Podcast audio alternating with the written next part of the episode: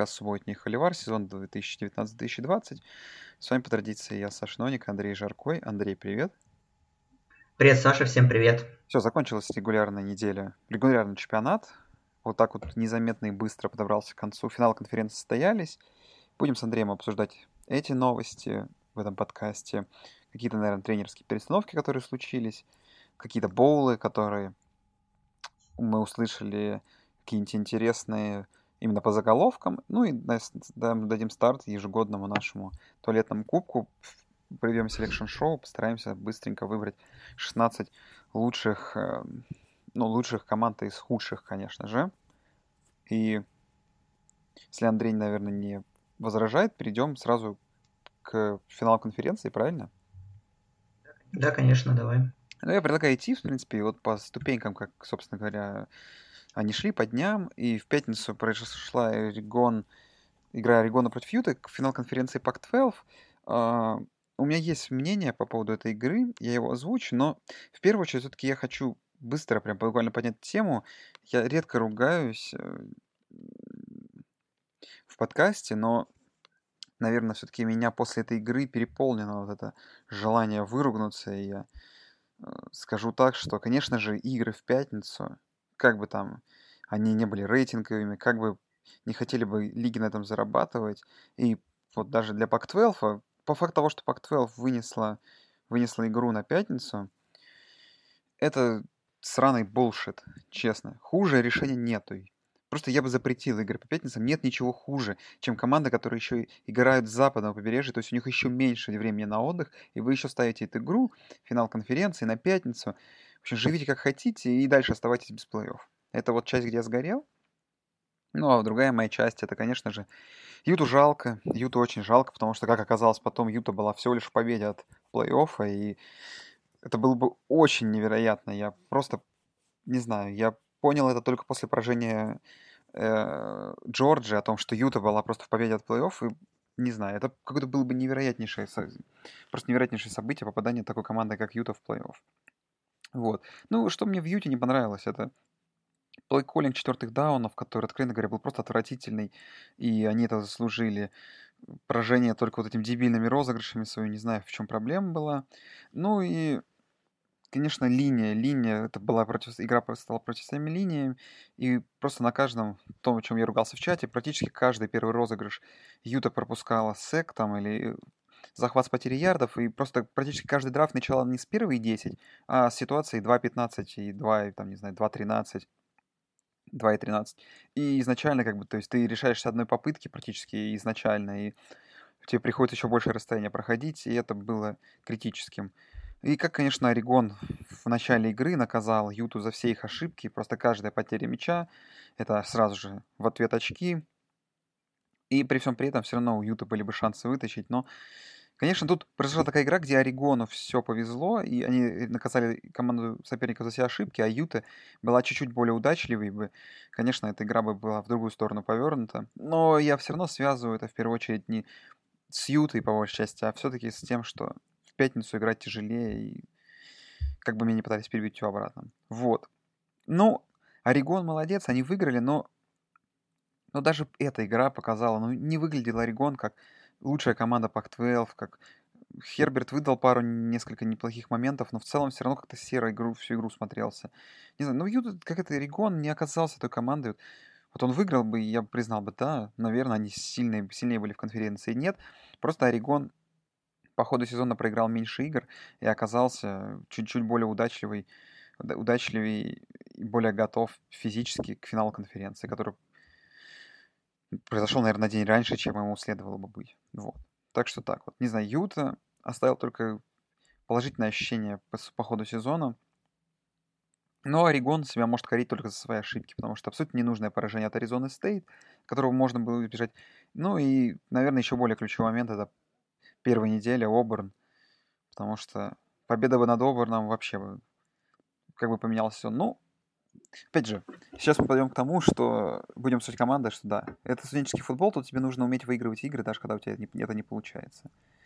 Вот. Андрей, вот мой рент, на самом деле, я ни по какой игре так не сгорел, как по этой, поэтому я был долг и зол.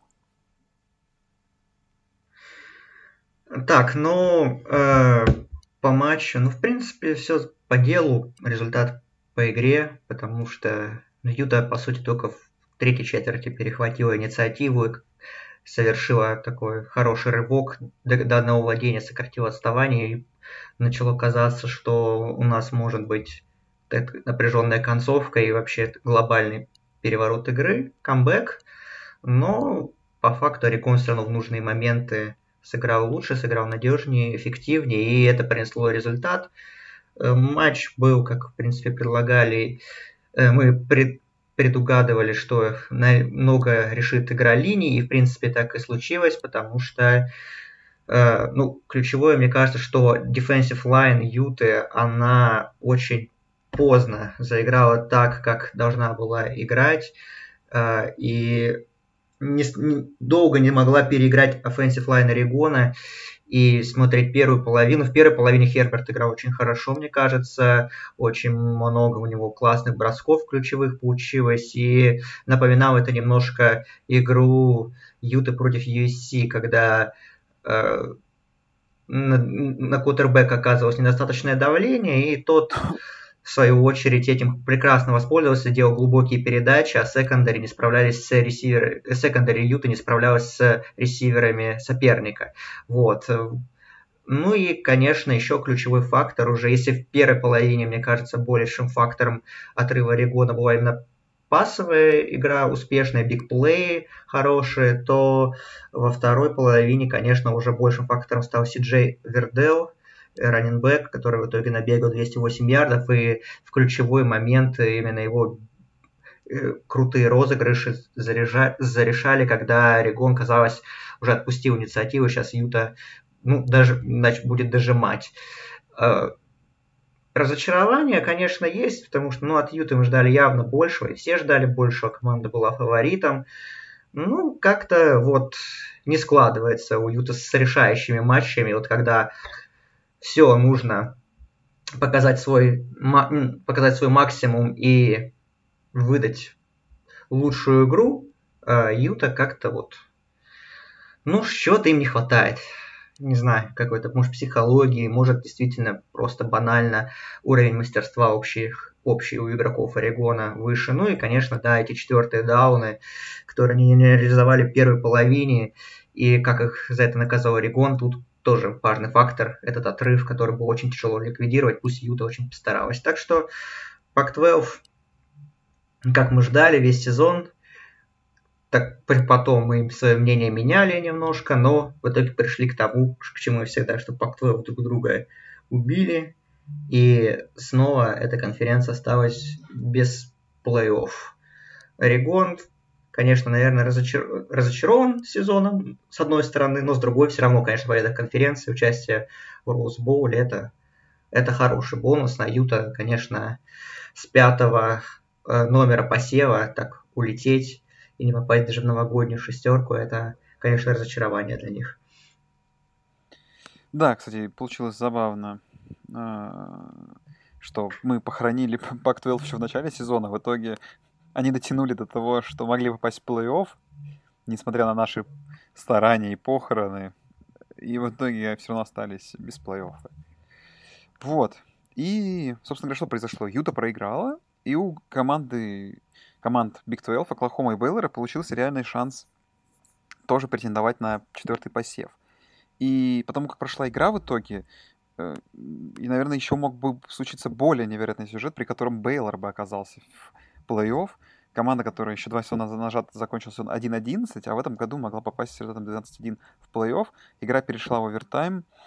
А, и, ну, как бы, как минимум, то, что факт, что игра дошла до овертайма, уже много говорит о том, как, насколько жест, жесткая это была эта игра.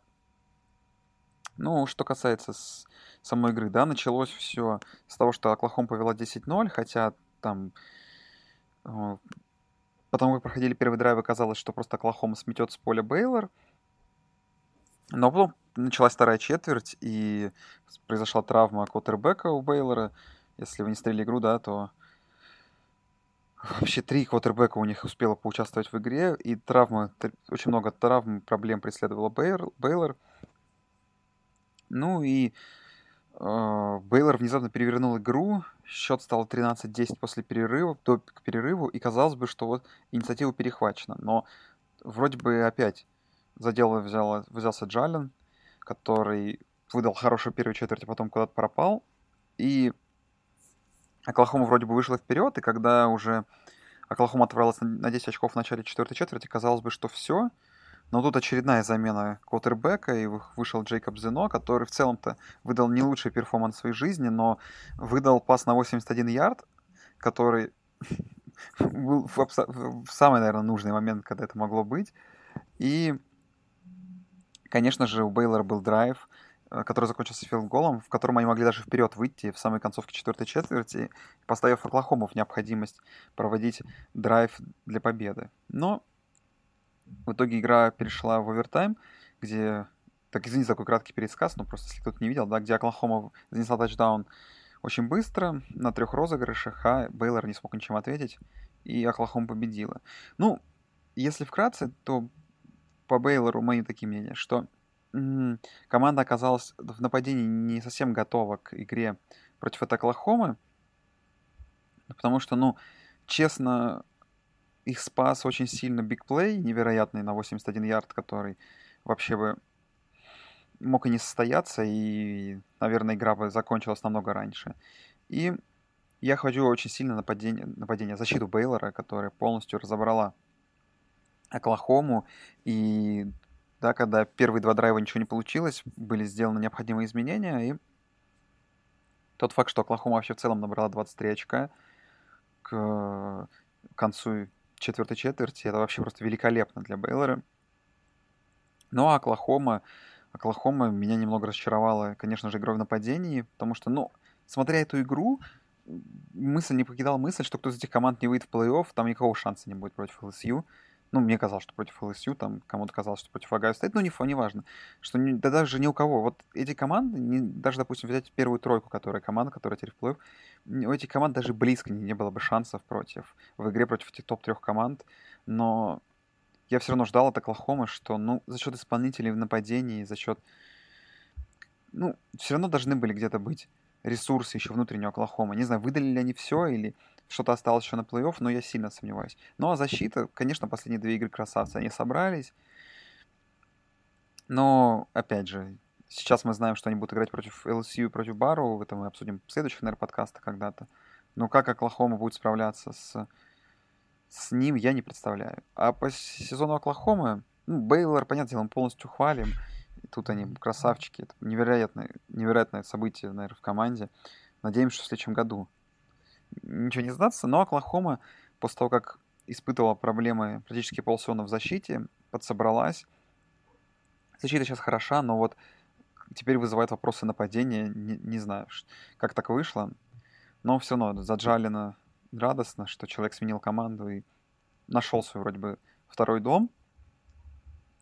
И не знаю, я очень надеюсь, что Райли, Джалин и компания, и Сиди Лэм просто невероятные невероятный ресивер, просто я большой телефонат, что они найдут в себе какие-то силы, что у них еще есть внутренние резервы, чтобы добавить. Но вот, не знаю, вот Андрей, визуально скажи мне сразу, перед тем, как перейдешь к игре, вот думаешь, вообще вот реально Оклахом может добавить еще? Или, наверное, все-таки не зря не испытывают проблемы последние игры, и так играют на каком-то потолке? Ну, я думаю, в нападении точно могут добавить. И, как мне видится, что ну, у них не будет другого варианта, если они хотят выиграть у LSU в плей-офф, то нужна игра нападения Оклахомы та, к которой мы привыкли, чтобы иметь шансы. Потому что как бы хороша, ну как бы какой прогресс бы не сделала защита, то ну все равно им будет очень сложно прям сдерживать нападение LSU, поэтому и шанс, мне кажется, будет только вот в такой супер перестрелке и что защита LSU, ну, про которую мы тоже, наверное, поговорим, ну, точно поговорим, которая тоже вроде как начала прогрессировать, играть так, как мы ожидали, на свой талант, так сказать. Так что, что и против, против этой защиты Оклахома что-то сможет, а если конкретно по этому матчу, то, ну, я не хочу много говорить про эту игре, потому что мне она, честно говоря, ну, она понравилась не по накалу, но не понравилась по качеству. И, то есть, ну, Испортила, конечно, у Бейвора много эта травма Чарли Брюера и нападение. Как-то его и так не было особо. Потом вышел парень, который по фамилии Бухенан, которого мы прозвали в чате РК-4, да, потому что внешне очень похож. Вроде поначалу было что-то интересное, но потом третья четверть, когда, по-моему, Бейвор был один ярд нападений почти всю четверть, и, ну, это выглядело ужасно, конечно. И я, честно говоря, вот в тот день в субботний, ну, я проснулся рано на финал Пак-12, и потом, соответственно, весь день не спал, и я в третьей четверти, честно говоря, уже начал сидя засыпать, когда смотрел эту игру э, Бейвор Оклахома, но потом вот Бейвор своими этими дву... э, Зена своими двумя крутыми пасами на 160 ярдов суммарно разбудил меня, и ну и концовка уже, да, получилась такая боевая, и скрасила мои общие впечатления от финала. Бейвор, как бы, как, никаких вопросов нет, они сыграли как могли, особенно в защите, выдали, я считаю, свой максимум и действительно очень хорошо затруднили жизнь Оклахоме.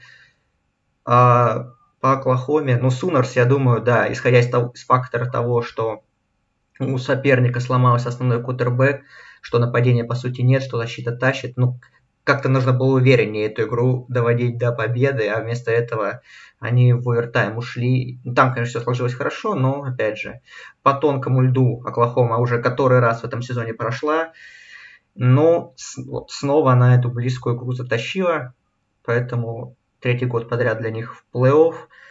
Э, конечно, такой багаж интересный у Оклахомы. Вроде как защита у них, вот если брать последние три года, которые они выходят в плей-офф, то защита самая лучшая сейчас у них, самая качественная среди, ну, если сравнивать с 2017-2018 годом. Но вот нападение как-то но оно, конечно, супер элитное, оно там топ-5 э, э, в стране до сих пор, может даже топ-3, но уже нет, нет какой-то уверенности, что как в прошлом году, даже в прошлом году против Алабамы, что была какая-то, ну, у меня лично уверенность, что Оклахома сможет там что-то предпринять, и что там Мюррей и компания наберут достаточное количество очков. Но проблема в том, что их защита никак не, не поможет. Сейчас Э, у меня есть ощущение, что защита что-то может, но не факт, что нападение сможет выдать топ в плей-офф. И вот это проблема, конечно, которую Райли нужно попытаться решить э, за три недели, получается, до полуфинала. Ну а Бейвор, что для них все хорошо. Ну, обидно, конечно, что у нас не получилась такая сказка полноценная, но мне кажется, для них и так уже сезон блестящий. И бонус попадания в новогодний боул, игра с Джорджией, так что все у Мэтта Рула прекрасно, мне кажется. Я не, я не думаю, что он прям так ну, сильно разочарован этим поражением. Они дали отличный бой, но чуть-чуть не повезло. Мы с Андреем обсуждали, что, возможно, эта игра будет неинтересна, ну, Оклахома и Бейла, и держать нас не в, не в напряжении, и мы сможем спокойно посмотреть финалы других конференций, но оказалось, что нет, так, не получилось, да. И другие игры были довольно интересными, которые оказались в этой волне. Но на них времени не так было много, потому что все внимание в основном Оклахома отнимало. Но давай по финалу конференции Appalachian Луизианы, Sunbelt Championship Game. Я ее включил на втором экране и решил не смотреть Майами Агаю против Центрального Мичигана, потому что там совсем команды по 7, по 8 побед были. А тут все-таки две топ-10 команды, извиняюсь, не топ-10, команда с 10, с 10 победами, Appalachian было 11, но игра изначально пошла не по сценарию, э, который бы хотела команда из Луизианы. 21-0, невероятный performance Зак Томаса, который потом продолжился э, и выносом, и пасом мочили они Ragin' Cajuns. И итоговый счет, возможно, вас смущает немного. 45-38, победа один тачдаун, но на самом деле просто по ходу игры был счет 21-0 и 45-24. То есть всегда отрывался Апалачины, были в отрыве на три тачдауна. Просто их в конце догнал немного, догнал немного команды из Луизианы. Но в целом, конечно, Апалачин выглядели монструозно. И мы еще обсудим игру финал AC, Американской атлетической конференции. Но по такой игре, конечно, Апалачин заслуживали попадания в новогодний боул. Тоже таким очень хорошим сезоном очередным, но обидно, конечно, что вот у них, как бы, да, про команды плей мы говорим, что там обидно, что они имеют там поражения какие-то там ненужные, там Орегон тот же, но вот Палачин стоит обидно, что они за их поражение обидно с точки зрения их перспективы новогодний был. Поражение дома Джорджии Саузерн в 3 очка стоит, их, стоит им много, стоит им много, увы, и их финал конференции, на самом деле, ой, их боул будет, конечно же, крутым, но они заслуживали, наверное, чего-то большего. Да, ну, я кратко буду, краток буду, я так частично смотрел. Ну, в принципе, да, поначалу уже все стало понятно, потому что Appalachian State блестяще использовали свои драйвы, а Луизиана просто куча ошибок, потерь и так далее. И потом, конечно, уже, по сути, Raging Cajuns в мусорное время, когда, ну, Appalachian уже откровенно бросили играть, и такое создали видимость интриги, скажем так, и по счету получилась действительно близкая игра. Ну, фора, по-моему, кстати, зашла на тоненького, так, но э, минусовая. Но э, все равно, ну, игра такая, которая перестала быть достаточно быстро интересной. Просто поглядывал счет, немножко удивлялся, но все равно как бы было понимание, что Appalachian своего не упустят. И да, 12-1 прекрасный сезон э, для них, для Mountaineers очередной прекрасный сезон. Даже несмотря на то, что был первый сезон при новом тренере, при Лай Дринквице. Э, но жалко, что они попали в хороший боул. Ну вот мы так еще, наверное, обсудим какие-то интересные боулы, на наш взгляд, так вкратце сегодня. Но вот жалко, что вот у нас пять команд группы 5 финишировали в топ-25 итоговом рейтинге, и другие четыре Мемфис, Цинциннати, Флот и Бойзи Стейт в своем боуле получили команды Power 5 конференции. То есть такая достойная награда за классный сезон матчем с командой из элитной конференции. А вот на Appalachian State э, не хватило, хотя там многие думали, что их могут в боу не в, Но, не в Новый Орлеан засунуть, где обычно играет победитель Санбелт, а в какой-то другой, чтобы ну, другой близко географический к Апалачан, то есть там в районе Северной Каролины, там какой-нибудь Белкбол, вот где там проводится, вот, но их оставили в Нью-Орлеанс, играть будет с Алабамой и Бирмингем, что неплохо, конечно, но, наверное, все-таки Апалачин заслужили в боуле сыграть с какой-то действительно командой из элитной конференции. Ну, сезон классный, в любом случае, молодцы. Очередная, очередной раз мы можем за одну из наших любимых программ порадоваться. Ну да, я тоже согласен, что, ну, допустим, даже если так подумать по поводу Апалачин тех же, ну это какой-то дизреспект, потому что Апалачин выиграли свою конференцию и играют в боуле с командой, которая проиграла свой финал конференции в 43 очка. То есть они даже поиграют не с победителем конференции, а только с финалистом. Ну, это, конечно, не наш вопрос. Санбелту, как вообще Санбелту свою конференцию раскручивать? Ну, давай, ладно, не будем об этом. Финал МАК, Championship Game, мне чуть больше понравился своим стадионом, тем, что они хотя бы играют на домашнем стадионе. Э, и, кстати, это тоже очень большой, как бы, большая фишка, как по мне. То есть Апалачан и Санбелту в целом конференции нужно пытаться вытаскивать, не знаю, там, Новый Орлеан рядом играете, в Новом Орлеане, я понимаю, что это дорого, но пытайтесь выводить свой лигу, но чтобы финал конференции был не на поле Апалачан, где с одной стороны кран там, а с другой стороны, я забыл, что дорога, парковка стоит. На трансляции выглядит как реально, как будто ты, ну, это не выглядит как финал конференции, увы. И Центральный Мичиган, Майами Ага, игра, где, понятное дело, для того, чтобы красиво стрелялась картинка, просто показывают, как бы зрители покупают только нижние сектора, то есть там полностью заполнен нижний сектор стадиона, но зато это выглядит как игра на нормальном круглом стадионе, прекрасное поле, все красиво, еще игра хорошая получилась. Майами Агаю повели вперед. Ну, в общем, там очень много было филдголов. В Майами, как могли, тянули игру до концовки. Центральный Мичиган ничего не мог в нападении по сравнению с тем, что у них получалось последнее, последнее время до этого. И в итоге Майами Агая, которые, как вы помните, там были в одной победе от того, чтобы не оказаться в финале конференции, теперь вообще ее выиграли. И будут играть с той вот Луизианой, которую мы сейчас обсудили. Тоже, получается, такая обратный реверанс. То есть победитель конференции МАК играет финал против команды, которая проиграла. Финал конференции Апалачан. Вот. Я, честно говоря, не знаю, как давайте. Игра была хорошая, то есть смотрел концовку, порадовался за Майами Агаю, но игра, как вы сами понимаете, ничего не решала. Ну, кроме, кроме титула конференции, конечно, это важно. Ну да, понятное дело, что для Майами Ага и для, фина... для Мака это какое-то большое событие, но мы... Я, я, я вряд ли смогу его как-то расхайпить, как, как, как следует.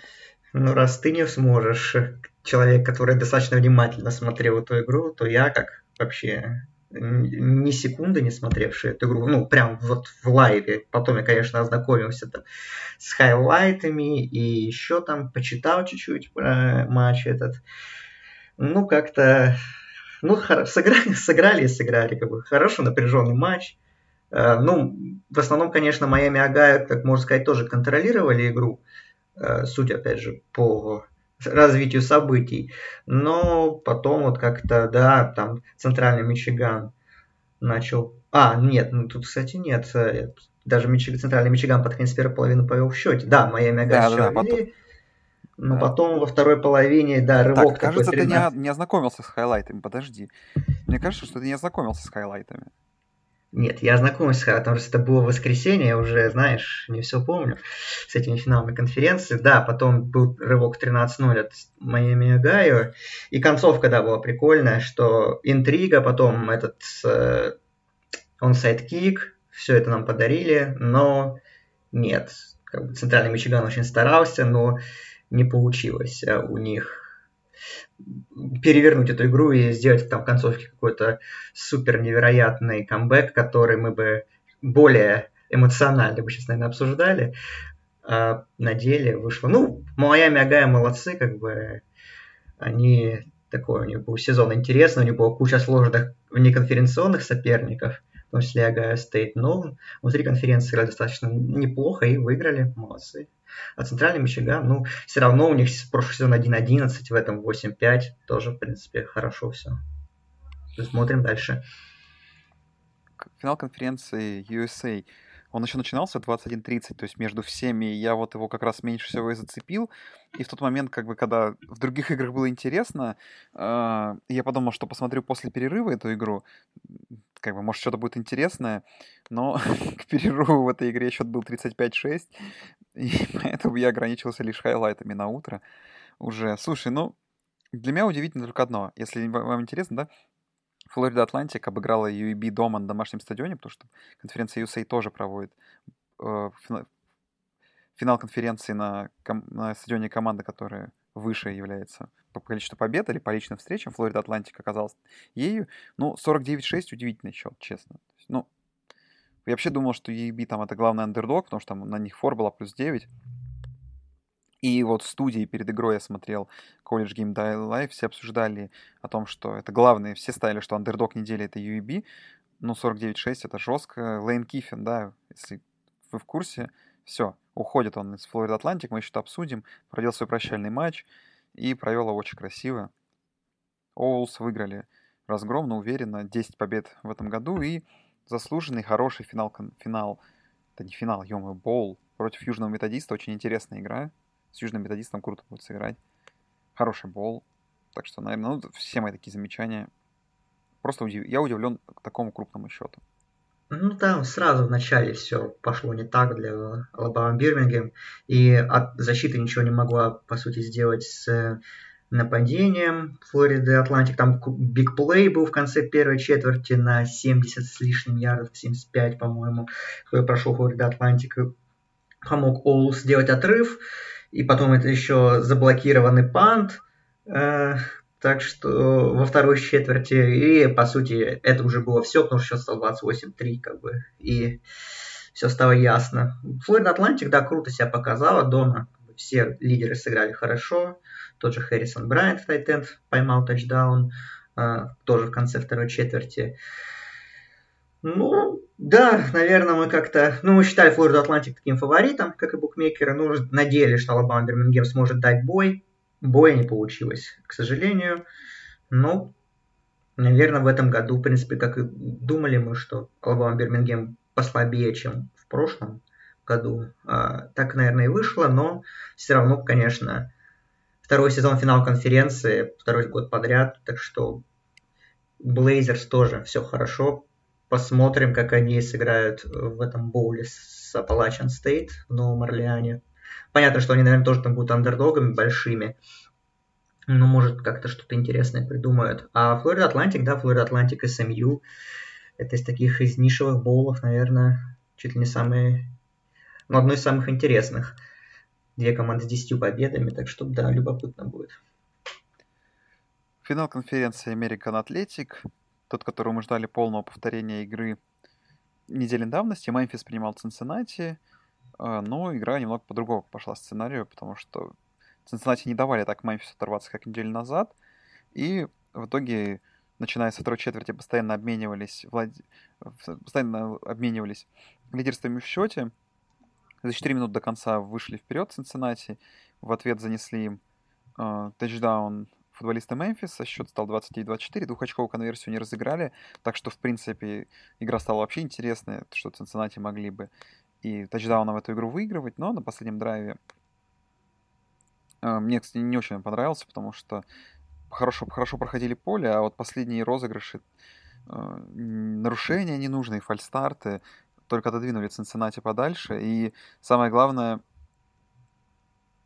вопрос, который у меня если ты помнишь, Андрей, момент, когда Цинциннати делают прием на 24 ярда, мяч э, где-то в районе 20 ярдов Мемфиса, э, зачем-то да, квотербек э, Дезмон Райдер, квотербек Цинциннати делает за 43 секунды до конца останавливает время, хотя времени полно, то есть спокойно можно было... Во-первых, еще счетчик не, да, у них еще есть около 5 секунд там, до, до тех пор, пока не будет время, то есть спокойно можно было, ну, не знаю, потратить 10 секунд плюс 5, в итоге как бы осталось бы еще 30 секунд, а вы практически в чужой red-зоне, абсолютно ненужная потеря дауна, и на самом деле потом, возможно, это момент такой, который таки, да, который стал домино, который, от чего все посыпалось, потому что в Цинциннати просто потеряли они в той ситуации, когда у них полно времени, абсолютно не нужно теряют даун один, его потом не хватает, Цинциннати проиграли игру.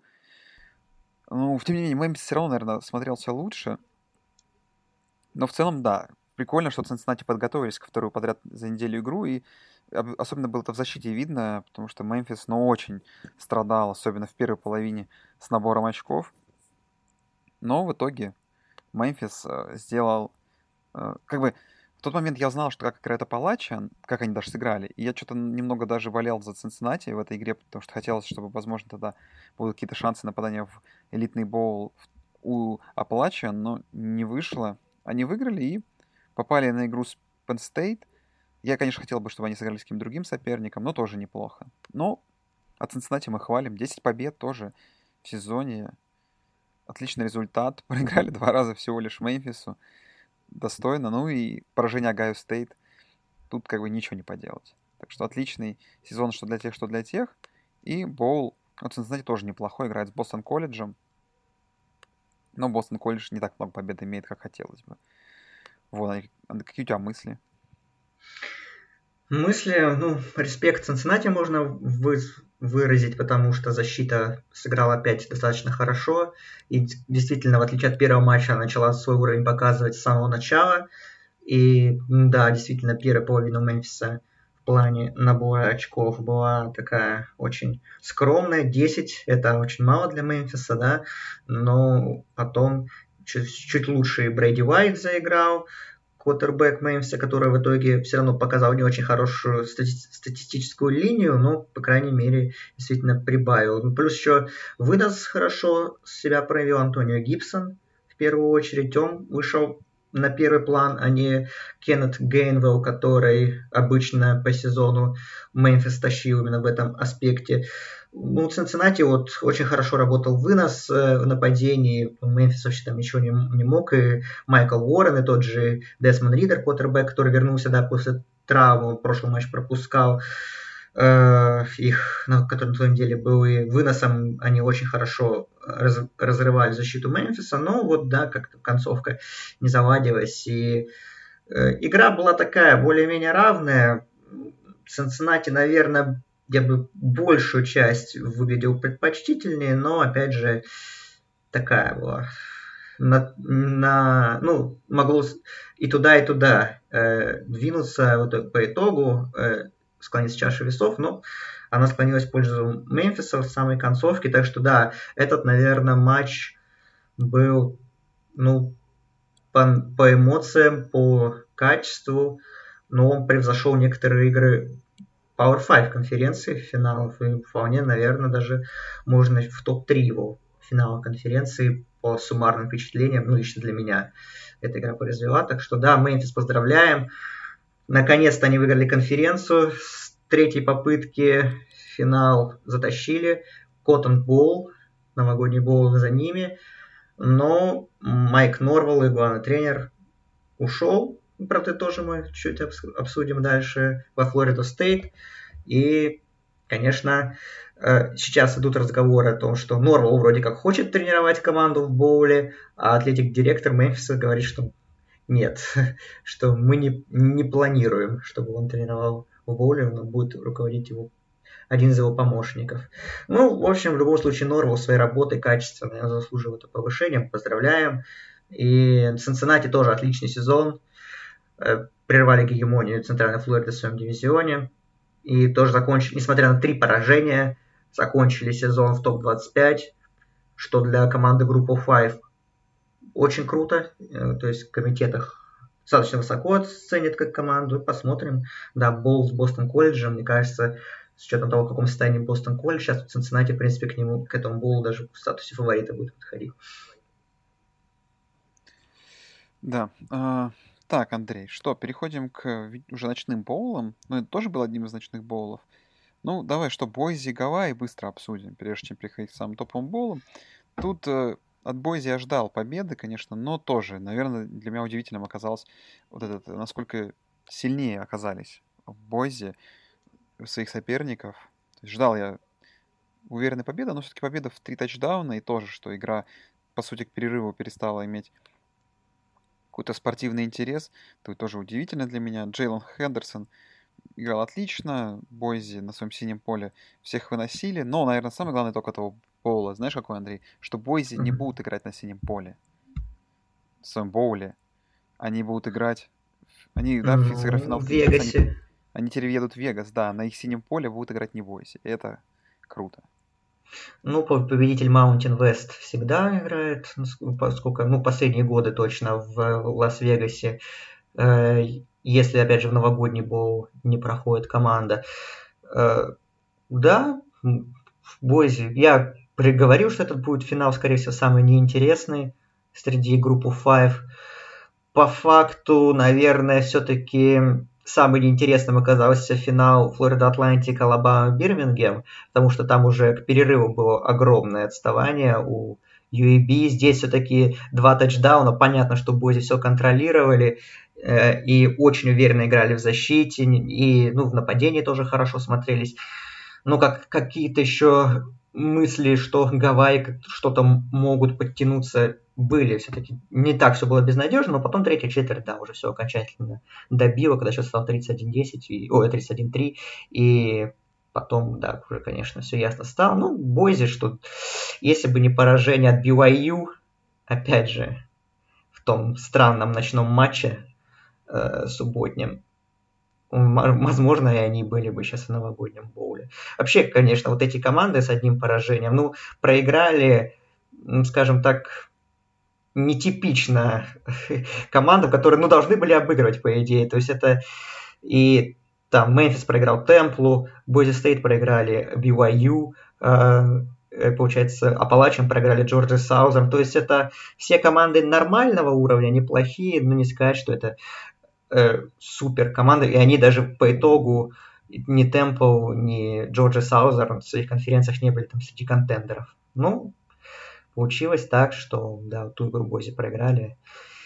И в итоге довольствуются Лас-Вегас Боулом, но сыграют с Вашингтоном. И там очень такая принципиальная игра будет. Так что... И вот этот боул я достаточно с большим интересом жду.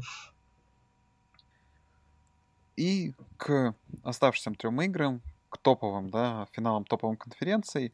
Первым из них в Sex Championship Game играли LSU и Джорджия, и ну, когда я смотрел эту игру, я вот прям помню, что вот как мы с Андреем ее описывали, и как я себе ее представлял, что она пришла, произошла точно по такому сценарию, как я и думал. То есть сначала защиты, э, ну, защита Джорджии, конечно, быстренько пропускал тачдауны, но тем не менее держалась. Хоть как-то в первой половине на плаву а LSU проводили такие уверенные драйвы, которые заканчивались тачдаунами. И, но сначала это не носило какой-то, да, такой, не носило сильно разгромный характер. А Джордж, защита Джорджии просто не могла не найти никаких своих ключей против э, защиты ЛСЮ. Ну, а к третьей четверти все совсем испортилось, и, ну, когда счет 34 стал, я подумал, что это вообще какое-то позорище от Джорджии. И в целом, для меня, наверное, самый, знаешь, ну, как бы очередной перформанс Джабару, мы не будем обсуждать 4 тачдауна, не знаю, сколько он там будет вписывать. Вот, это уже одно из, наверное, крутейших э, наследий, которое, и квотербеков, которые мы через пару лет будем вспоминать, как пример одной из самых ярчайших звезды, там, не знаю, 20 ну, века в студенческом футболе. 21 да, ой, да, 20, 20, 21 века. Ну, можно и 20 Можно и 20 он, мног, он многих затмил, да, таким Меня, да, то есть тут э, по LSU вопросов нет. Просто великолепный перформанс. После такого перформанса, понятное дело, что вопросов о том, кого комитет после такой игры отправит на первое место, его вообще просто не было. Не знаю, да, как Андрей написал, что должно mm-hmm. было быть в матче Огайо Стейт, но я думаю, что если бы Огайо Стейт выиграли даже игру 8-0, мне кажется, все равно бы этого не хватило бы.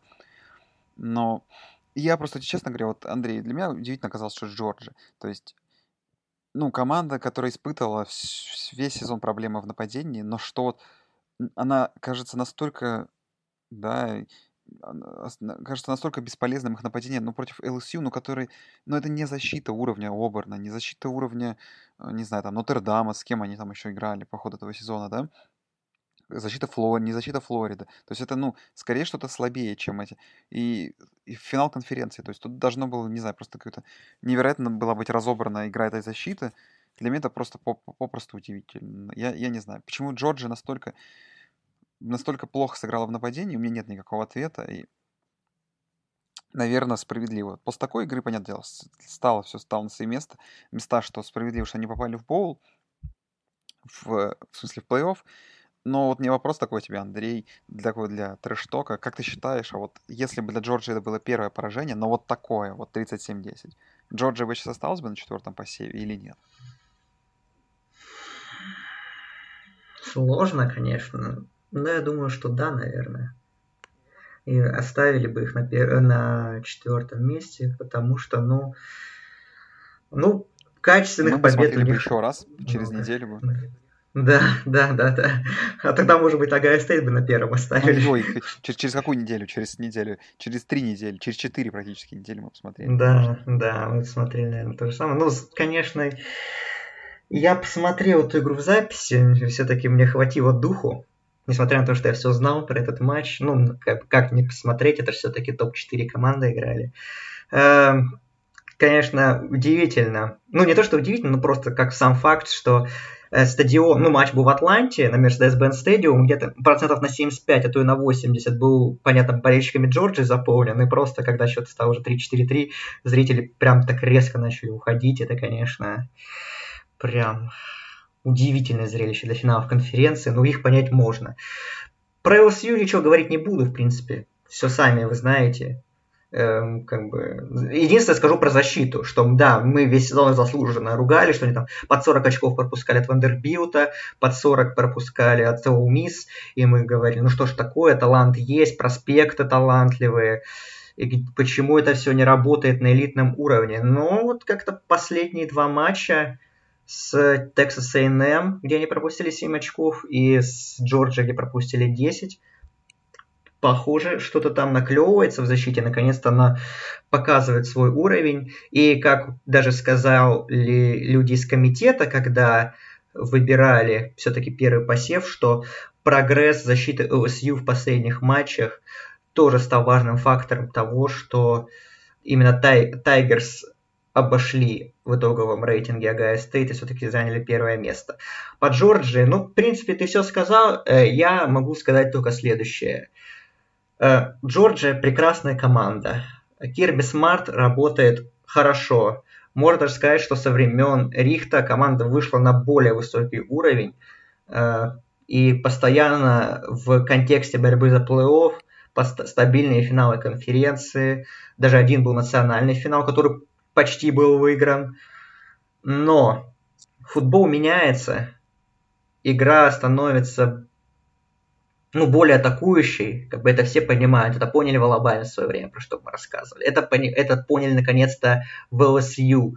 что они отказались от того, от того консер... дикого консервативного нападения, которое не, вообще, ну, на, в нынешних реалиях уже оно приносит результаты, но не в, против самых топовых соперников, которые уже играют современно.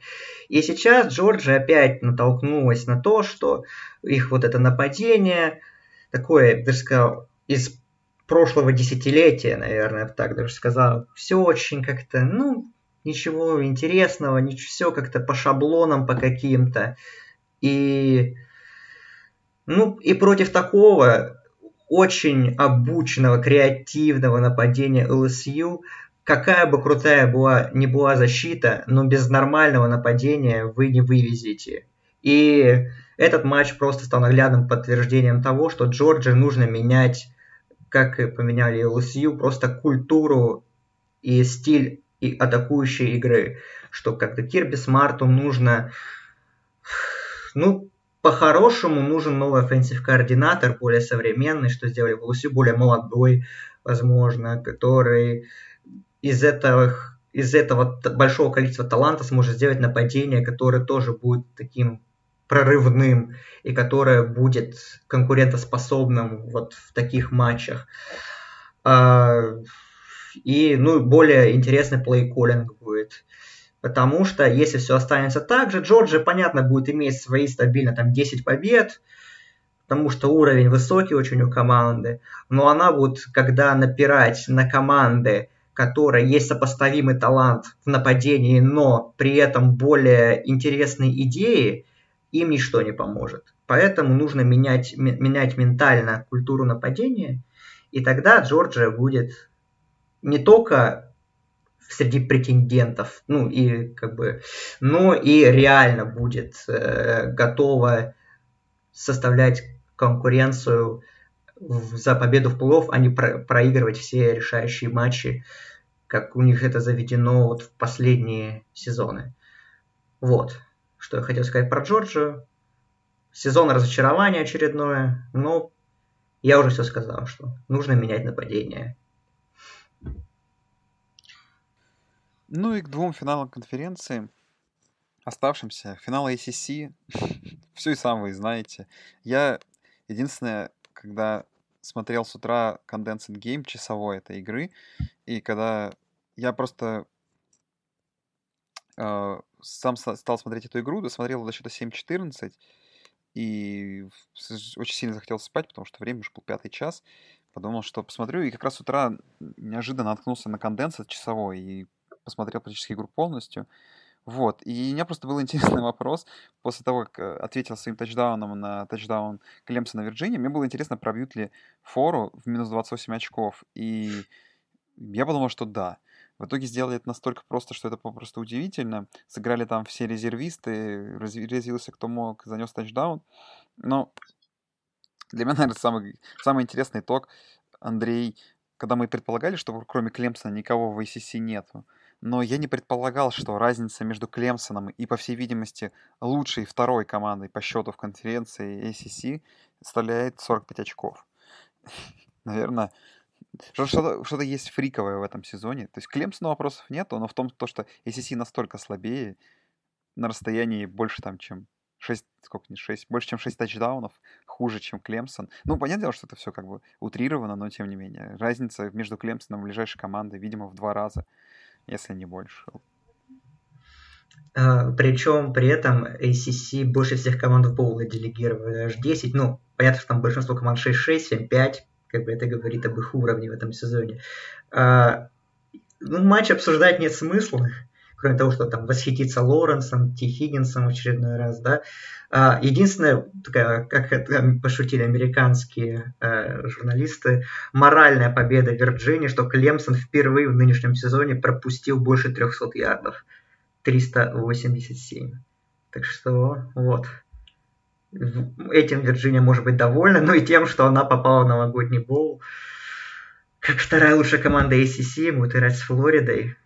Ну, не знаю. Флорида, понятно, не Клемсон, конечно, но что-то меня вот эта вывеска не особо возбуждает, если честно.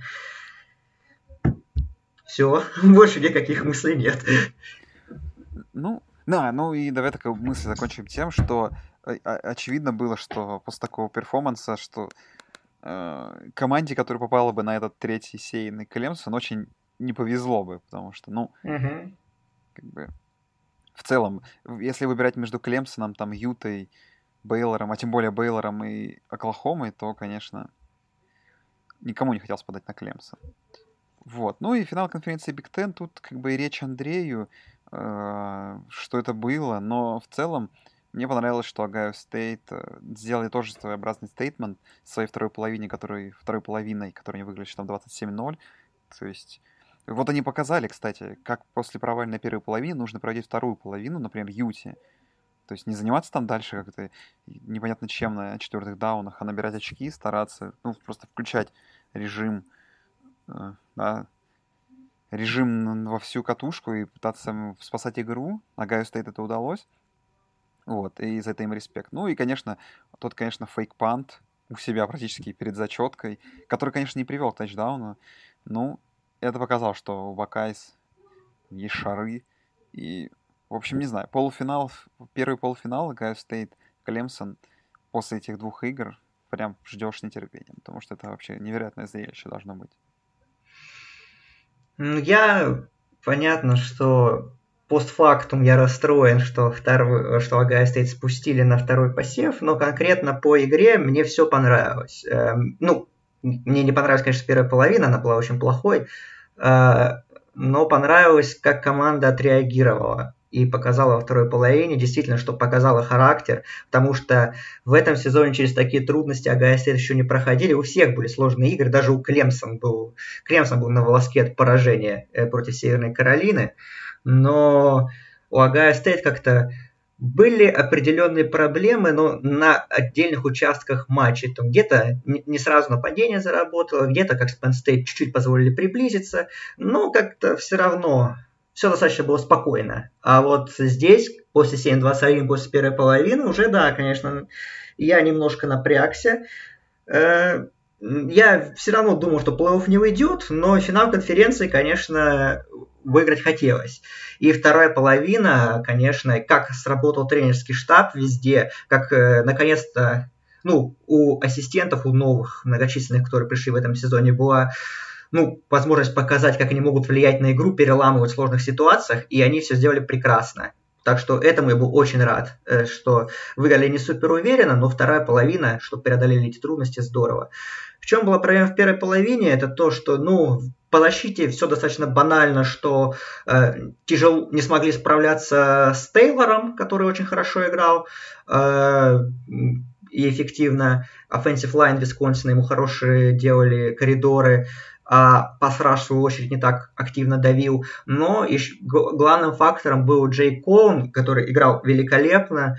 И, опять же, на него не было никакого давления, такого настоящего, которое мы привыкли от Огайо Стейт. И плюс еще они, они здорово прям вот разобрали secondary, потому что всю первую половину играли man-to-man против ресиверов Висконсина, и плюс еще по ходу первой половины Джеффри Окуда, ведущий корнер, из-за травмы вылетел, и он несколько драйвов пропустил, вышел Кэмерон Браун, который ну, практически не играл в этом сезоне ну, в важных матчах, и просто в его зону стабильно раз за разом, раз за разом в его сторону, и это работало, брос, э, бросали, бросал кутербэк Висконсина, и это постоянно стабильно был набор первого дауна.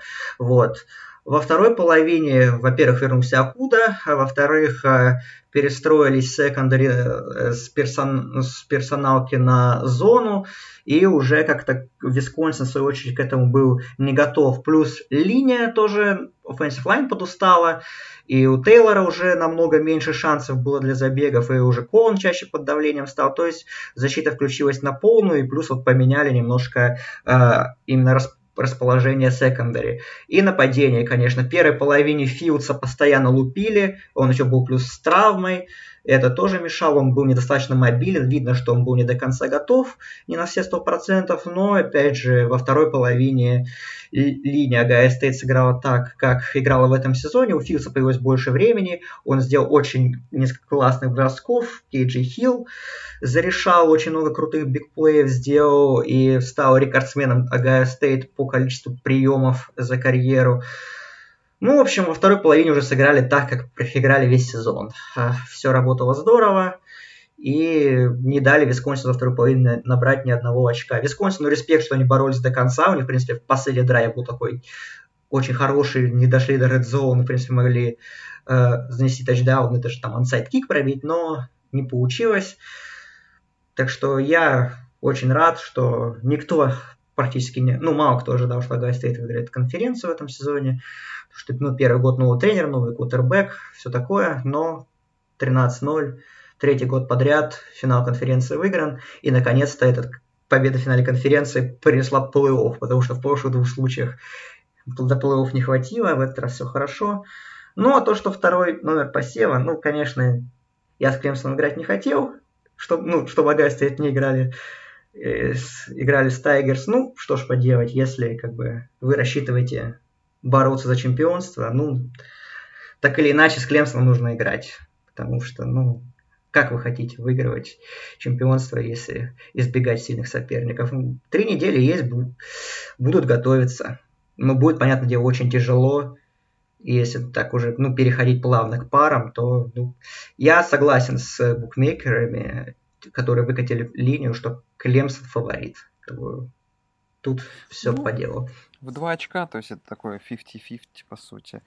Такая штука. Ну, слушай, давай, если так по парам. Ну, как вы поняли, Огайо Стейт играет против Клемсона в первом полуфинале, второй, третий посев, первый играет LSU Оклахома. Слушай, ну, в целом, не знаю, поддержишь ли эту мысль, я, конечно, понимаю, что это некрасиво так делать, и я надеюсь, что мне это, знаешь, в лицом тыкнет потом судьба это обратно, но хотя бы на данный момент, ну, визуально кажется, что команда, которая играет, вышла в этом году с первого посева, по сути, и для победы в, ну, для победы, да, для, для звания лучшей команды NCAA нужно победить, так сказать, полторы игры, да, в то время как э, Клемсону и Огайо Стейт, ну, то есть э, нужно провести две полноценных игры с тяжелейшим соперником и в них победить. То есть, ну, все-таки Оклахома это так.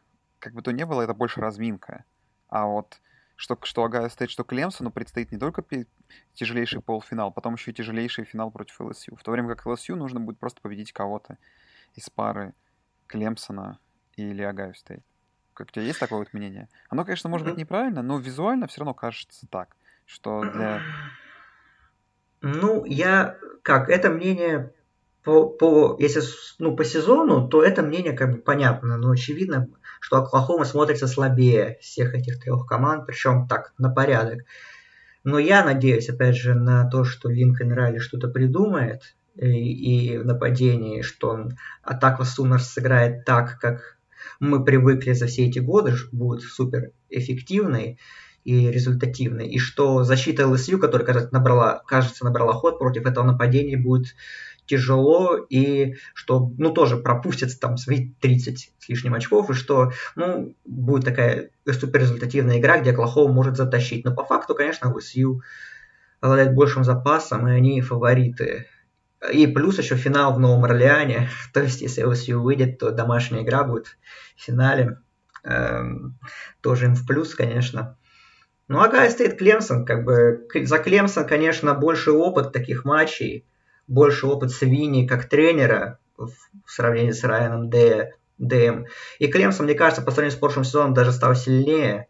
В нападении, как бы, поначалу были страглы у Лоренса, но по факту, как бы, эти же люди играли в прошлом году, и за год, ну, там, все ресиверы, и Трейвис Этьен, да, раненбэк, то есть все это осталось у них, и то есть как бы с, с каждым матчем химия должна улучшаться. По идее, в принципе, я считаю, что так и есть. А защита у Клемсона, она по цифрам стала лучше. По сум, визуальным впечатлениям тоже, наверное, потому что если в прошлом сезоне у них была суперэлитная, да, defensive line, которая вся ушла на драфте NFL, и, но в прошлом сезоне как бы защита Клемсона просматривал, что D-line у них доминирует, а, например, в secondary есть проблемы. В этом сезоне э, кажется, что все очень ровно, что да, D-line, наверное, по уровню слабее, чем прошлогодняя, но у них и лайнбекеры очень хорошо добавили, и secondary очень хорошо добавили. То есть защита стала более ровной.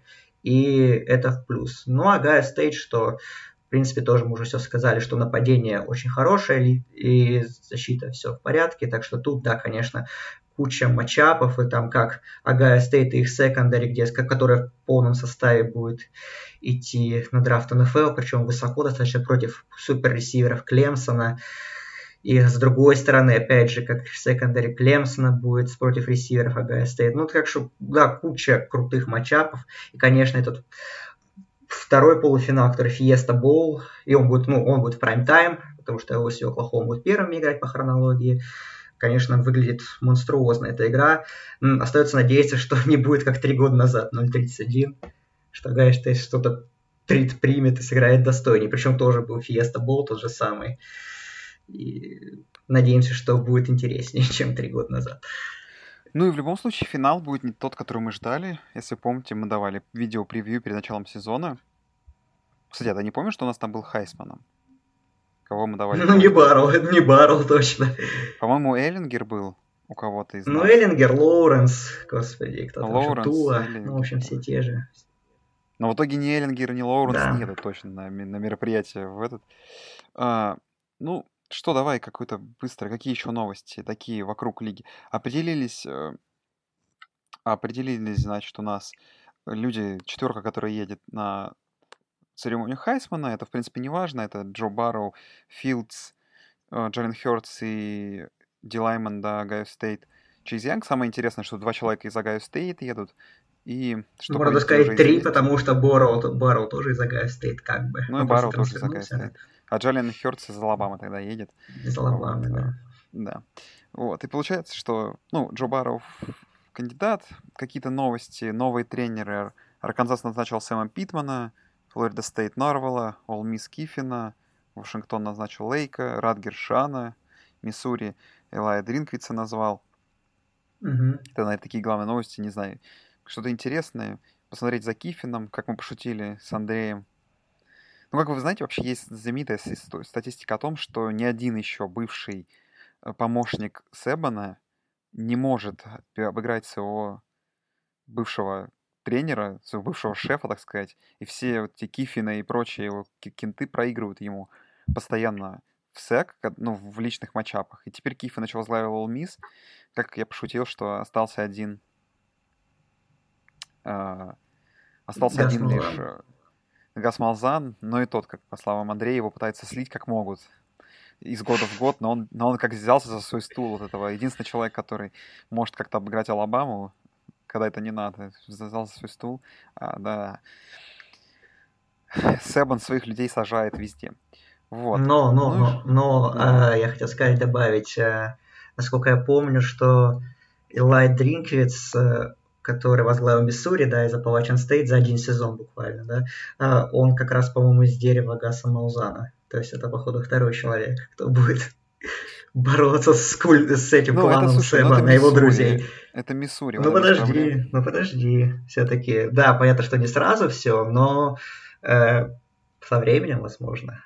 Со временем. А я хотел сказать про All Miss буквально. Э, про... Я посмотрел, мне заинтересовало буквально так, воскресенье, пока шло это длинное selection show, с кем Лейну Кифину начинать следующий сезон. И там с Бейлором на первой неделе. Так что Ого. сразу прям классно matchup нас ждет. Слушай, ну и э, вот э, я вспомнил, какой вопрос я хотел задать. Вот смотри, это типичная mm-hmm. ситуация. Она напоминает мне, например, того же Теггарта. Что произошло?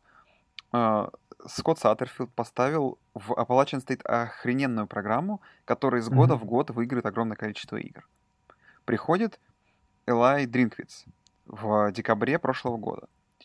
А, проводит великолепный сезон в Appalachian State, выиграет конференцию, и его сразу подписывают в как, программу Power 5. Ну, не считаешь ли ты это слишком неправильным оверреактингом? Нет, конечно, тот факт, что он выиграл не, не нужно вообще избегать того момента, да, что 12-1 это и в, в том числе его заслуга, но тем не менее, это же программа, да, есть. То есть вы берете тренера, который пришел на, на один сезон в команду, который, конечно, до этого работал в ней координатором нападения, и сразу забираете его, когда он просто подхолочил один год, а потом, ну, Миссури это не грозит, конечно же, потому что, ну, Миссури вряд ли от них ждут какого-то инста-успеха невероятного с первого же, с первого же дня, но тем не менее, я считаю, что это необычно как-то. И, наверное, это неправильно. Потому что потом это, ну, когда начинаются проблемы, просто обидно будет за того же Илая, если вдруг у него что-то не удастся, а, а его как бы, ну, сам понимаешь, что это может иметь негативный эффект, не знаю, вот как, как, какое твое мнение? Слишком уж, как по мне, это неразумно и быстро. Я, кстати, открыл э, биографию Дринквица, и да, он работал с Малзаном, причем в Арканзас Стейт еще, а он работал в Оберне раньше, когда еще Малзана там не было, и он тренировал Кэма, и в тот сезон, когда Оберн выиграл национальное чемпионство, и Кэм стал Хайсманом, так что все прикольно, ну, интересно. А ему 36 лет все. И он, кстати, родом из Нормана, Оклахомы. То есть, возможно, дальше пойдет в Оклахому Сунерс, если Райли там в НФЛ уйдет то это следующий его путь. Ну, не знаю, ну, понятно, что э, хайпа очень много по тренерам из группы Five, которые добиваются успеха, и потом это очень часто бывает так, что это не транслируется, э, их успехи на Power Five уровне. Посмотрим. Для меня любопытно это назначение достаточно. Я как бы ничего говорить не буду, но понятно, что работа предстоит тяжелая всем. И Норвелу в Флориде Стейт, и тоже много надо перестраивать, и э, Дринкетсу, да, и к тому же Лейну Кифину тоже там руины, Волмис, тоже нужно все выстраивать заново. Но это в любом случае интересно. Э, чем больше новых, тем более атакующих тренеров, такие появляются на радары и заслуживают э, работу в более сильных и статусных программах, тем интереснее, тем больше классных каких-то матчей будет, и меньше мы будем смотреть на суперконсервативное нападение Джорджии, и больше будем такие яркие, больше ярких команд будет под части атаки. Так что я в любом случае желаю ему успеха. А в Апалачем, кстати, опять там они, похоже, назначат еще одного своего человека. То есть они не хотят никого брать со стороны, будут работать внутренними резервами, будут стараться удерживать эти позиции, что, наверное, тоже правильно, как мне кажется. Ну, возможно, ты и прав. Э, ну что, Андрей, давай перейдем к самому важному событию. К выбору команд новогодний боул. Новогодний туалетный кубок. Новогодний туалетный, туалетный бол, кубок. да? Ну да, конечно же. Давай, Новогодний. давай. Несем туалетный бол. Давай пойдем так. Какие у нас главные, собственно говоря, как там, как вот это, э, все эти а, какие-то главные пункты, по которым мы выбираем, как у Selection Show, у нас же должно быть. Первое, конечно же, mm-hmm. это сила конференции, то есть обязательно нам нужно, если Э, эта команда отвратительно сыграла, так еще и в своей конференции плохо в сильной. Так это великолепнее типа Радгерса. Если вы что-то типа Old Dominion, там как больше вопросов вам. А, постараемся набрать с каждой конференции по одному, может больше, и потом добирать. Давай, давай, давай. найдем здесь с американской атлетической конференции. Юкон. Тут, а? Юкон. Да, в этом году тут все просто, честно говоря, вопроса не стоит. Тут одна единственная команда, Юкон, которая провела свой сезон... Уходит из конференции, да, уходит. Уходит из конференции, да, провела свой сезон 2-10, 0-8. Какое будущее у команды, непонятно. Обыграли они лишь Вагнер и Массачусетс. Но Массачусетс в той игре, если я правильно помню, был каким-то невероятным андердогом. Там очков mm-hmm. 20 тоже, и они его в 20 очков обыграли. Просто Массачусетс это, наверное, худшая команда вообще первого дивизиона. Они ее мы еще обсудим. В конференции Atlantic Coastal, скорее всего, тоже есть один вариант, но я не знаю, мы пока не пройдем мимо него, потому что NC State Wolfpack, от которых мы ждали какого-то успеха, на самом деле закончили конференцию 1-7 и одержали лишь одну конфер... победу в конференции, но три вне ее, против Ист Каролайны, против Восточной, Западной Каролины и против университета Болл Стейт. Не знаю, заслуживает ли они. Просто, ну, нам нужна же команда от ACC. Заслуживает, конечно. Джорджио Тек я не думаю, что имеет смысл брать, несмотря на то, что у них общий рекорд хуже. Но у них, во-первых, конференции лучше показатель, во-вторых, там новый тренер, полностью все меняется в нападении, так что мы, мы ждали, если честно, что так будет. Еще, конечно, разочарование Сиракьюз большое. Мы ждали намного большего. По факту они не попали в бол. их победы над Либерти, ну, над Либерти это качественно достаточно. Я думаю, да, дальше можно не смотреть. Они выиграли в Либерти, причем в сухую. Так что, наверное, NC State, да, пожалуй, главный вариант. Мы привыкли от этой программы, ну, что она хотя бы ну, в районе 8 побед всегда, а тут 4-8, так что, наверное, это, да, главный кандидат. Конечно, можно Флорида Стейт или Майами, но они все-таки не такие, не такое дно, как, как NC State оказались. Да, вопрос большой из Big 12 еще складывается, потому что да. очень тяжело тут все, потому что сейчас будем думать, потому что Канзас. Канзас, конечно, в этом году опять закончил все плохо. 1-8, оверолл 3-9, и у них есть в резюме поражение от Костел Каролайны в 5 очков, и где, в котором в игре, где они дома набрали 7 очков против них. Но я очень хорошо помню их невероятный выезд к Бостон колледжу, которую они просто смели. Потом игру с Запада Вирджинии, которую чуть не выиграли. Игру с Техасом, вы сами помните, они проиграли 2 очка. С Оклахомой стрелялись неплохо. Обыграли Техас Тек, который над ними как раз, и, возможно, его стоит взять. Но конец сезона они, откровенно говоря, Андрей провалили, особенно их игра с Бейлором, 61-6. Mm. Просто, если смотреть по, по ай-тесту и по личной встрече, то они обыграли Техас Тек. Но у Техас Тека и на победу больше и в дивизионе в своем, ой, и, и, в каком дивизионе, в своей конференции, и в общем показателе 4-8. То есть они, правда, выиграли там непонятно кого, Монтану Стейт, ЮТЭП, но зато они обыграли Оклахому Стейт и Западную Вирджинию. То есть, ну, не знаю, тяжелый выбор, честно говоря. Тяжелее, чем был mm-hmm. у плей-офф комитета да. в этом году, на самом деле. Да, очень жестко. А, ну, Канзас большой шаг вперед, я считаю, сделал. При Лейсе Майлзе работа видна.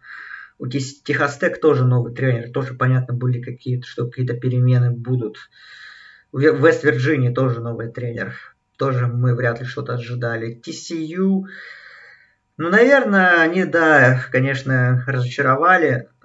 И, ну, опять же, они тоже Техас обыграли. И, например, Техас Тек тоже обыграли. С Оклахомой поиграли всего 4 очка. 3 очка всего поиграли TCU. М-м, сложно. Сложно, сложно, сложно, сложно. Ну, конечно, победы Техастека, они, кроме Оклахомы Стейт, не выглядят как-то возбуждающе. Плюс э, поражение того же Канзаса. Ну, я бы, наверное, все-таки, если, если прям вот выбирать, что обязательно должна быть из одной конференции команда, то, наверное, все-таки Техас Тек Ну, давай возьмем, ладно, Техас Стейт. Ну, хотя подожди, они с новым тренером. Ну да, это я тоже Нет, все, говорил. я, я беру в свои руки, раз ты не можешь, я беру Канзас, все. Блин, я не согласен. Ну, у тебя никто ты, не ты, ты, ты дисреспектишь Леса Майлза, его Я работу. дисреспекчу Леса Майлза, потому что он должен был показать результат лучше, чем одна победа в конференции. При том, что он бился. Вот обыграли бы Техас, не было бы вопросов. Не, не обыграли, все сами виноваты. У них был Хорошо. шанс впечатлить комитет. Радгерс э, из дивизиона Ист мы берем, ну, у них там 9-2-10, очередной раз не смогли выиграть ни одной игры в конференции. Северо-западный возьмем или выдадим свой дизреспект Сереге Самошкину? Возьмем, возьмем. Ну ладно, берем северо-западный. Тоже ну что, после финала конференции 3-9. Если бы именно победа над Иллинойсом, возможно, бы даже их раньше Радгерс взяли. Но последняя неделя чуть зарешала. Поэтому у нас Радгерс идет как лучшая команда Биг Ten а, северо-западный как wildcard. Еще, конечно, можно какую-то Небраску взять, Мэриленд. Ох, тут прям вообще разогнаться можно. Так что давай пока другие конференции пойдем, а дальше уже, возможно, мы еще из Биг Ten кого-нибудь доберем. Да, конференция USA нам дали двух участников, очень синхронно сыграли.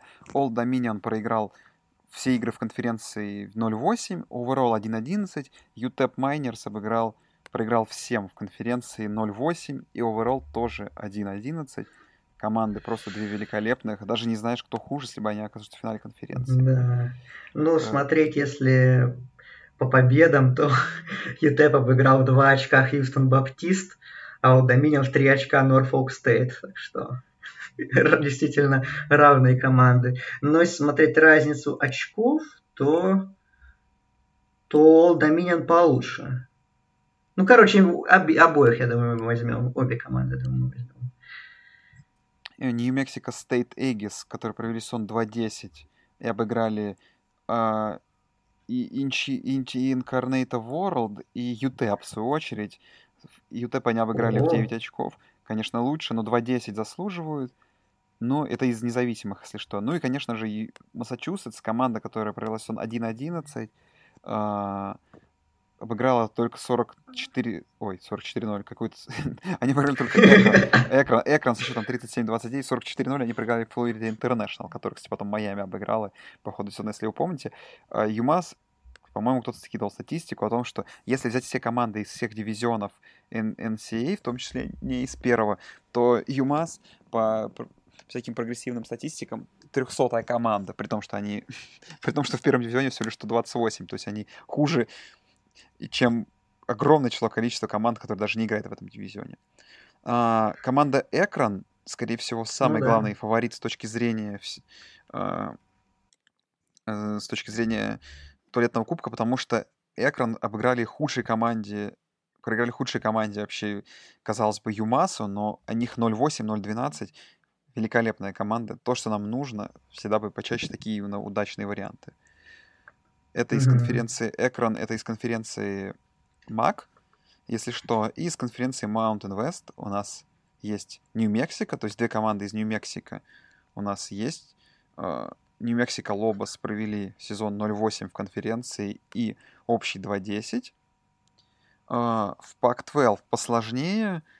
А, Стэнфорд я наложу на него вето, Ого, а я хотел предложить Стэнфорд взять. Нет, я наложу вето на это решение. А, Тогда больше некого брать Аризону, наверное. Аризону возьмем. Аризона провела сезон в конференции 2-7. Слушай, мы не ждали от Аризоне так плохо. У них блин, был супер квотербек еще пару лет назад. У них... Э, они обыграли лишь Юклу в 3 очка, Колорадо в 5. То есть это довольно слабые все команды. Техас Тек э, почти что участник туалетного кубка, и Северная Аризона ну, конечно, да, они тоже слишком натянуто их берем, спору нет. То есть, ну, ну, ну поражение... нет, ладно, они, они Стэнфорду проиграли в очном матче, так что нормально, нормально. Берем. Аризона. И из конференции South Eastern... А, нет, еще не все. Тут у нас, скорее всего, два участника. Или ты думаешь, нет? Потому что, ну... Ну, Арканзас точно. Арканзас 0-8. Арканзас в следующем году будет пытаться спасти свой сезон. Ну, слушай, к Вандербилту тоже много вопросов. Я не знаю, просто, ну, одна победа в конференции — это всегда показатель. 1-7, если что, Вандербилт 3-9. Проиграли они, точнее, проиграли они, не, не важно, они обыграли, обыграли Северный Иллинойс, Миссури, на тот момент сеяную команду, и команде невероятной э, из Теннесси Стейт. Я не знаю. Мне кажется, заслуживает Вандербилд. Я, я бы подумал еще пока насчет, может их в Wildcard записать потом. Ладно. Так что пока отложим. Ну и от Sun Belt тут один участник только есть. Это команда Южной Алабамы, которая провела сезон mm-hmm. 1-7 и проиграла общие все игры оставшиеся. И overall, ну не все проиграл, точнее, в межконференционку у них со счетом 1-3, overall 2-10, Южная Алабама Jaguars тоже выпадает к нам в список. Я всех выписал, Андрей, и мы с тобой собрали 14 команд, и нам нужно выбрать еще две худшие команды, которые только можно придумать. Так, ну в Американ, если брать только Хьюстон за слив сезона позорный, если Big 12 некого брать, в ACC, наверное, тоже некого брать, но вот Big Ten у нас тут очень много кандидатов. Так, мы уже взяли, северо-западный мы уже тоже, да, взяли, получается. Да. Ну, Мэриленд, Мэриленд, Мэриленд, Мэриленд тоже заслужит. Откровенно говоря, Мэриленд играл в конце сезона хуже, чем вообще, чем даже э, Радгерс, на самом деле. То есть там просто полный провал в конце сезона. То есть они э, обыграли его по ходу сезона, конечно, разгромно, но концовку сезона они проводили, не знаю, хуже, чем Радгерс. Да, да, хотя в последней игре очень долго бились Мичиган Стейт, но в принципе, да, Мэриленд, я думаю, заслуживает. Ну, давай, смотри, после того, как они начали, а потом так резко повалились. Тоже да, из ACC брать некого, Мэриленд пока мы держим на карандаше, Техас Тек мы держим на карандаше, но Техас Тек просто не смотрелся так отвратительно, как тот же Мэриленд. Ну да, да, да. Конференции да, USA мы всех разобрали, в Independence больше никого нету, в MAC никого нету, в Mountain West никого Ну, нету. Фресно Стейт, Фресно А, Стейт только разве что. Фресно 4-8, Ну нет, это... 4-8, 2 Нет, ну, это мы Кстати, не там впечат- тренер ушел, мы, Тедфорд. мы, не, мы не Да. впечатлим людей этим. Вот. Ну и остается, получается, еще Вандербилд. То есть, смотри, у нас получается всего лишь три команды на два места. Это Мэриленд, Техас Тек, Вандербилд. Ну нет, если выбирать из этих трех, то, конечно, Техас Тек самая нормальная команда. Ну вот, смотри, Поэтому, да, мы и дополняем участников командами Мэриленд и Вандербилд. Все, друзья. Big Ten и здесь круче всех. Три- больше всех команд. Три. Прям Да. молодцы. Так что озвучим еще раз список суперкоманд. Это Юкон, NC State, Канзас, Радгерс, Северо-Западный, Нортвестерн, он же Олд Доминион, Университет Техас Эль Паса, Нью-Мексико Стейт, Университет Массачусетса, Экрон, Нью-Мексико, Аризона, Арканзас, Южная Алабама, Мэриленд и Вандербилд. И о запуске голос... Мы сейчас запустим голосование. Друзья, чтобы проголосовать за туалетный кубок, все нужно сделать очень просто. Зайти в канал РУ, просто вбивайте в поиске в... Либо смотрите у нас в описании к подкасту, либо вбивайте в поиски в Телеграме. РУ, нижнее подчеркивание NSA. Там находите канал наш. В нем 150 человек вот на данный момент стоит. Будет просто голосовалка за каждую пару по сутки. Одну пару я впишу, про- пол- пол- поголосуем за них день. Следующая пара. Вот. По посевам мы совсем скоро разберем, и будет понятно. Вот. Ну и, наверное, это все. Итак, Андрей, мы с тобой задержались уже до часу 20 практически. Так что, не знаю, Да, что у нас? У нас дальше по планам... Ну, на этой неделе у нас э, есть в четверг э, вот это но- новое шоу ESPN, где они будут вручать почти все награды, кроме Хайсмана они сделали этот второй год подряд. Хайсман будет вручаться в субботу отдельно в Нью-Йорке. У нас матч Армия-Флот. Не знаю, будем ли мы смотреть. Ну, Флот сеянный, может закончить сезон 10-2. И, ну, формы очень прикольные я видел, прям мне очень понравилось. Так что не знаю. Это, это, конечно, всегда интересно, но что-то как-то армия нас разочаровала в этом сезоне. Большего мы ждали от них. Ну, а потом начинаются боулы. И получается 20 декабря. И через неделю, да, мы выходим с первыми боулами, с превью. Расскажем вам про замечательные матчи, про некоторые, и некоторые не очень замечательные. Да, друзья, ждите совсем скоро, э, ждите совсем скоро новых подкастов. Вот, закончился регулярный сезон, осталось просто послушать немного боула, думаю, все будет хорошо, интересно. В общем, спасибо, друзья, что слушаете. Подписывайтесь на наш канал, хотя бы, чтобы проголосовать в туалетном кубке. Э, Что там еще? Можете пожать нас на Патреоне и вступайте в наш чат для общения. Все ссылки в описании к подкасту. Все, заканчиваем теперь точно. Всем пока. Всем пока.